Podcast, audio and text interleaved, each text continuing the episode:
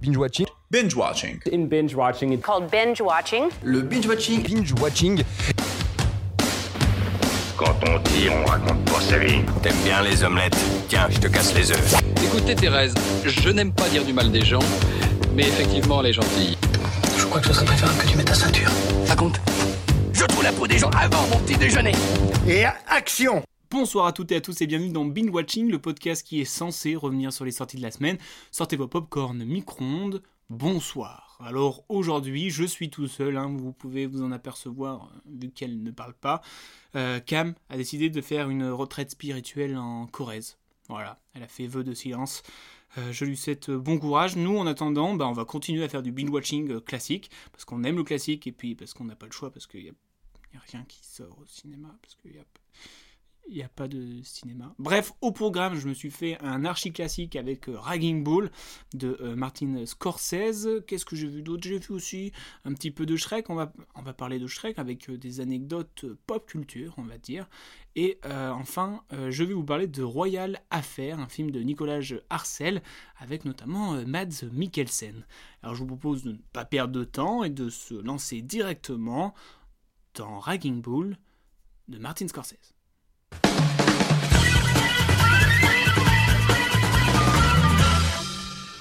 Cette semaine, je me suis vraiment mis en mode classique, et plus particulièrement en mode chef-d'œuvre, avec un film de 1981 orchestré par un certain Martin Scorsese. Voilà, rien que ça. Un film qui ne manque pas de punch puisqu'il s'agit de Ragging Bull. À l'affiche, un duo incroyable puisqu'il s'agit de Robert De Niro avec un certain Joe cette œuvre biographique retrace la vie de Jack LaMotta, un champion de boxe moyen issu d'un milieu modeste, vivant dans la paranoïa et dans la passion destructrice. On y voit un champion qui met à terre les plus grands boxeurs de son ère, mais on y voit surtout un homme à terre en plein déclin où chaos et chaos ne font pas bon mélange. Honnêtement, je m'attendais à aimer ce film, car quoi de mieux qu'un film de Scorsese mettant en scène un De Niro et un Joe Pesci mais là, je vous avoue que je me suis vraiment, vraiment pris une claque. Que ce soit l'histoire incroyable de ce boxeur rongé par la jalousie, la violence et l'envie de vaincre, par le génie de Monsieur Scorsese, oui, le génie, j'ai été bouche bée devant des plans incroyables et ça dès le début, avec notamment une scène de générique où l'on voit le boxeur faisant ses gammes au ralenti. Puis les scènes de combat sont tout simplement sensationnelles, elles ne ressemblent à aucun autre film de boxe. En effet, le réalisateur, pour la petite info, a décidé de n'utiliser qu'une seule caméra, alors que dans d'autres films de boxe, il y a plusieurs points de vue. Donc cette caméra qui était placée à l'intérieur du ring a fait en sorte que nous, spectateurs, nous étions participants à ce combat. Cela a d'ailleurs demandé beaucoup beaucoup de temps car elle demandait un jeu précis de la part des acteurs et oui, ils devaient se placer au bon endroit et exécuter les bons mouvements à un timing ultra précis. Alors pour vous donner un petit chiffre, les scènes de combat ont demandé un mois de tournage alors qu'elles n'apparaissent que 10 minutes à l'écran. Et, ouais. et puis j'ai vraiment été impressionné par la performance de Robert De Niro, qui lui a valu d'ailleurs un Oscar du meilleur acteur. Alors ce dernier, étant passé par l'acteur studio, est considéré comme un fin observateur psychologique des personnages. Et puis, en plus, c'est un grand perfectionniste, et il le confirme dans ce film. Par exemple, euh, pour vous donner un ordre d'idée, il a appris à jouer du saxophone pour New York, New York, ou encore il a conduit un taxi de nuit pendant des semaines pour préparer son rôle dans Taxi Driver. Et dans Ragging Bull, justement, il a aussi donné de son corps.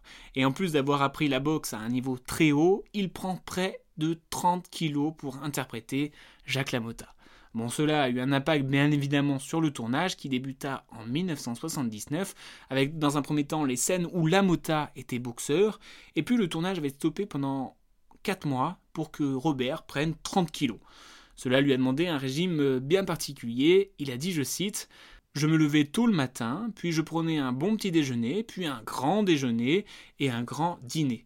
Puis je suis allé en France et là, j'ai mangé dans tous les trois étoiles. J'étais à l'agonie, mais en une semaine, j'avais pris 5 kilos. Waouh. Bah, cocorico. Hein. D'ailleurs, il faut savoir que Scorsese a tourné les dernières scènes de la Mota en un temps record car il avait peur pour la santé de sa vedette. En effet, les 30 kilos pris par De Niro le faisaient respirer très mal. Mais Ragging Bull, c'est aussi des répliques cultes et qui vont rester dans ma mémoire un certain temps. She really did some job on you. You know how fucking nuts you are? Look what she did to you. You fucked my wife. What? You fucked my wife.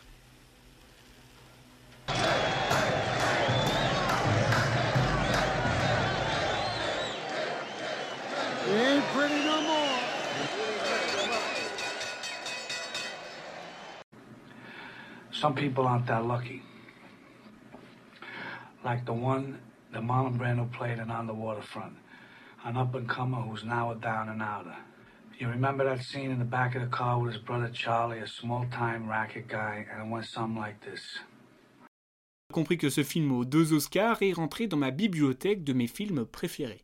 D'ailleurs, pour finir sur une petite anecdote, lorsque le vrai Jacques Lamotta a vu le film, il s'est rendu compte de la personne horrible qu'il avait été, et il a même demandé à son ex-femme Vicky s'il avait été vraiment comme ça, ce quoi elle a répondu Tu étais pire. On va rester dans les anecdotes avec une saga que je me suis refaite et qui à chaque fois me fait plaisir de le revoir. C'est Shrek. Alors je pense qu'une grande majorité connaît cet ogre vert, donc je ne vais pas forcément m'attarder sur l'histoire ou sur ce conte de fées entre bah, deux ogres. Mais je vais essayer de vous parler de quelques anecdotes sur cette série de films pour que la prochaine fois que vous le voyez, vous devenez le pote relou qui a des anecdotes sur chaque scène du film. Ouais, c'est cool aussi.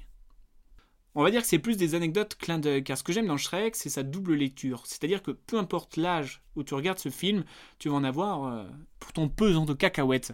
C'est-à-dire que quand t'es enfant, bah juste tu kiffes parce qu'il y a l'âne qui parle tout le temps, qui fait des blagues euh, drôles pour un enfant. Mais quand tu grandis, tu te rends compte qu'il y a plein de références que t'avais pas captées quand t'étais plus petit. Euh, que ce soit des, blagues de cul, tout simplement, des références à l'actualité. Et je trouve que c'est vraiment la force de ce dessin animé, c'est qu'il est, euh, multigénérationnel, et ce qui fait que bah peu importe, enfin c'est le film typique pour regarder euh, à, regarder en famille finalement. Mais Shrek est une réelle déclaration d'amour au cinéma, je m'explique. Tout au long de la saga, on peut y retrouver de nombreuses références cinématographiques. Alors je, peux vous en dire quelques-unes si vous le voulez bien. Ça, ça veut dire que mettez pas sur pause ou, ou passez pas un, autre, un autre truc. Bon, vous êtes prêts? Allez, c'est parti. Le personnage de Marraine la Fée s'inspire largement du film Suzy et les Backer Boys et de la scène notamment où Michel Pfeiffer interprète la chanson Making Whoopi. Vous savez, en, robe rose avec des paillettes, en train de faire sa, pin-up un petit peu. Je sais pas si vous vous souvenez, mais il y a un moment, il y a Pinocchio qui descend dans une, dans, une, dans un sorte de puits pour libérer ses potes, et euh, il y a clairement une référence à Ethan Hunt, alias Tom Cruise dans Mission Impossible. Euh, on peut prendre aussi le chapeauté qui rejoue la fameuse scène de Flashdance durant Living la Vida Loca à la fin de Shrek 2. Euh, il y a aussi la scène où Shrek et Fiona s'échangent un baiser inversé comme Peter Parker et Mary Jane dans Spider-Man. Bon, un peu plus boueux pour, euh, pour Shrek. Euh, qu'est-ce qu'on a? On a aussi Fiona qui passe son alliance au doigt par accident, comme Frodon dans Le Seigneur des Anneaux. Euh, on a King Kong, le bonhomme d'épi géant qui ravage tout sur son passage. Là, on peut voir de nombreuses références, que ce soit, bah, comme son nom l'indique, euh, King Kong. je crois qu'il a pris le, bruit pardon, de Godzilla. Et enfin, il marche et détruit tout sur son passage, comme le monstre de Godbuster, là, le, le. Euh, voilà. Après, tout à l'heure, je parlais de la marraine. Euh, il y a un moment, elle reloue complètement Fiona, notamment dans, enfin, notamment c'est dans Shrek 2, et sa robe se soulève comme celle de Marilyn Monroe dans 7 ans de réflexion. On a aussi lorsque le chapeauté attaque Shrek, puis déchire sa chemise comme l'alien, justement dans Alien où il sort de ses entrailles. Euh, dans l'usine de Marine la Fée, le chapeauté récupère son chapeau au dernier moment, comme un certain Indiana Jones référence euh, bien évidemment directe. D'ailleurs, même usine où on peut voir parmi les flocons un flacon de Viagra. Voilà. Quand je vous dis qu'on pouvait lire dans tous les sens, euh, quand tu as 10 ans, tu peux pas comprendre. Bah, euh, qu'est-ce qu'on a d'autre aussi Dans Shrek le troisième, il y a Charmant qui se retrouve par chance dans l'acadrement d'une fenêtre quand le décor lui tombe dessus, quand il fait sa pièce de théâtre et tout ça. Et cette scène, on la retrouve dans Cadet d'eau douce, un film de Buster Keaton. Euh, voilà, il y en a aussi beaucoup, beaucoup, beaucoup, il y en a beaucoup d'autres et j'aimerais finir par une anecdote qui m'a fait, euh, qui m'a fait sourire quand je, je, fais mes petites recherches, voilà. Euh, dans le premier Shrek, la voix de Robin des Bois, c'est celle de Vincent Cassel et ça, ça donne ça. Princesse mais, que faites-vous? Point de panique, la belle en cuisse, car voici votre sauveur, venu pour fendre l'outre cuidante et verte. Hé C'est ma princesse. Va t'en chercher une autre. Oh file, monstre. Ne vois-tu pas que je suis en pleine gaudriole Alors déjà, je savais même plus que c'était Cassel qui faisait cette voix. Et ce qui est marrant, c'est que dans la version originale, donc euh, aux US, c'est aussi Cassel qui fait la voix de Robin, mais du coup la vanne elle est complètement différente, car en fait il joue juste un français avec un accent bien prononcé. Bah, je vous laisse écouter aussi. La liberté! Hey Princess Wait, wait, what are you doing? Be still, mon chéri, for I am your savior, and I am rescuing you from this green beast. Hey That's my princess Go find your own Please, monster! Can't you see I'm a little busy here? Donc voilà, vous avez pu euh, bien le voir. euh, c'est la même personne, même voix, mais pas la même vanne. Comme quoi, euh, trop fort Shrek.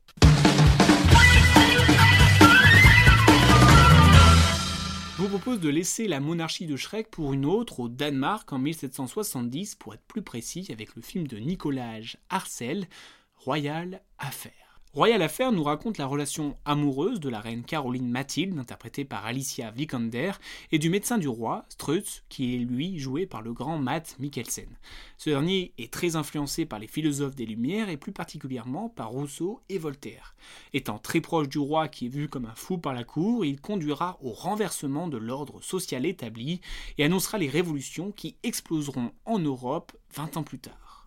Alors les films historiques, et plus particulièrement euh, ceux traitant de cette période, hein, de tout ce qui est la cour, les châteaux forts et tout ça, c'est qui est tout double pour moi. Je vous le dis, ça passe et ça me fascine, ou alors ça n'arrive pas à me cueillir et ça peut vite devenir long. Bon là, euh, malheureusement, eh ben, je suis grave rentré dedans. Ça m'a euh, passionné. La réalisation reste classique et sobre, mais très efficace, accompagnée d'une BO, ma foi, fort sympathique. Je trouve que le scénario est bien ficelé, mais quand l'histoire de base est ouf, on va dire que c'est plus facile.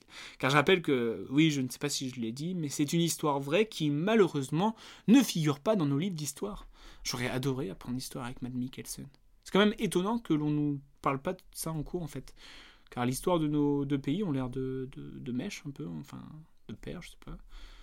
On a l'air d'avoir un, impact l'un sur l'autre, enfin on peut le voir notamment dans ce film. Donc il faut savoir que ce fait historique a fait l'objet d'une quinzaine de livres, euh, d'un opéra, d'un ballet, et il est même enseigné à l'école bah, danoise, j'imagine, mais euh, pas française. Après, dans ce film, j'aime beaucoup le. En fait, ce que j'aime plus, ce que j'ai plus aimé, pardon, c'est euh, ce jeu de manipulation qu'il y a entre tous les personnages entre les intérêts personnels de chacun, l'égoïsme de la cour, l'envie de pouvoir, euh, le tout remis en cause par les, droits humains. Chacun essaye de placer ses pions pour en sortir, n'hésitant pas à sacrifier le roi au sens propre du terme. Euh, oui, car le roi est vu comme quelqu'un euh, de fou, voilà. Donc toute la cour fait en sorte qu'il n'ait pas de pouvoir finalement, alors que finalement c'est lui qui en a le plus. Ça fait beaucoup de finalement, mais finalement c'est finalement final. C'est la finale finalement.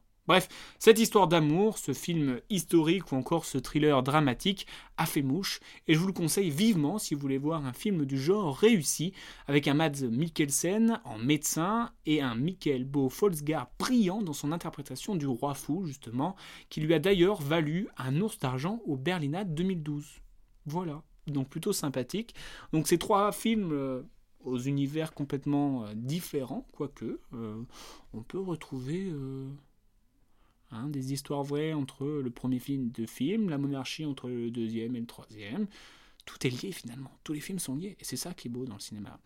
Bref, euh, qu'est-ce que. Bon, je crois que ça va être la fin de, de l'épisode. Voilà, maintenant je, je deviens fou à parler tout seul.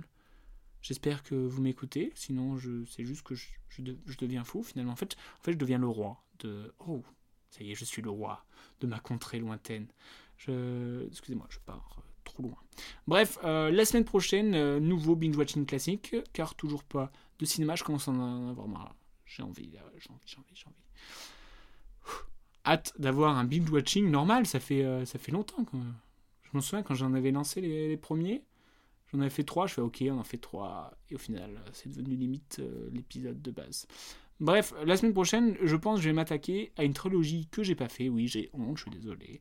C'est euh, le parrain Donc euh, je pense que je vais m'attaquer au parrain, le 1, 2, 3. Ce serait cool que je puisse me faire la trilogie. Donc euh, on en parlera la semaine prochaine. En attendant, euh, bah, prenez soin de vous. Et bonne fin de journée, bonne matinée si vous l'écoutez le matin, bonne semaine, bon mois. Belle année, belle année. Mm. Allez, bye.